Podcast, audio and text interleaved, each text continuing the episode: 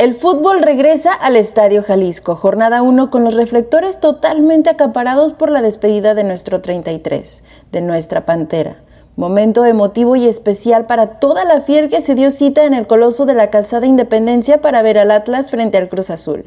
Sin duda se cerraba una etapa y abría la puerta para una nueva. Estábamos a punto de ver la era post Julián Quiñones. Inicio movido y casi llegando al minuto 2 venía el primer aviso de la máquina que Camilo simplemente recuesta. Apenas al 4 llega un gol con sabor a venganza personal. El mudo Aguirre, quien había sido rechazado como refuerzo por los cementeros, culmina una gran jugada colectiva y pone el 1 a 0 a favor de los de casa. No hay que olvidar que el ahora refuerzo rojinegro había declarado que en la cancha frente al conjunto celeste iba a desmentir los rumores sobre su condición física y por ahora lo estaba logrando. Al 23 tiro libre para la visita, Ignacio Rivero saca un disparo y Vargas, tan atento como siempre, logra rechazar. Llegábamos al 28 y los rojinegros seguían dominando. Un gran centro de Mudo Aguirre para Julio César Furch y nuestro delantero acaba haciendo una de esas jugadas que parecen más difíciles de fallar que de anotar. Antes de irnos al descanso, Lozano, que tuvo un gran partido, sirve para Jeremy. Este se cuela por la pradera central y saca un disparo al poste. Los capitalinos se seguían salvando.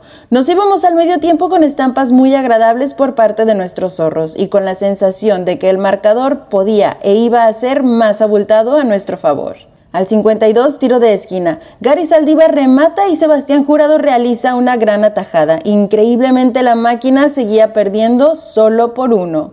Hay una regla del fútbol que dice que dos cabezazos dentro del área son gol, pues nuestra academia llevó esa regla más allá. Minuto 72, tres cabezazos dentro del área culminados por nuestro capitán y ya lo ganábamos 2 a 0. El Jalisco era una auténtica fiesta. Al 75, el sello de la casa. Un trazo largo de Camilo que terminaría en gol. Otro refuerzo que se estrenaba. Mateo García ponía el balón al fondo de la red e increíblemente el gol era mal anulado por un fuera de lugar inexistente. El Cruz Azul se salva de una goleada y nuestro Atlas luce prometedor. Yo soy Libet Rubalcaba, la rojinegra. No olviden seguirme como arroba guion bajo, Libet guion bajo.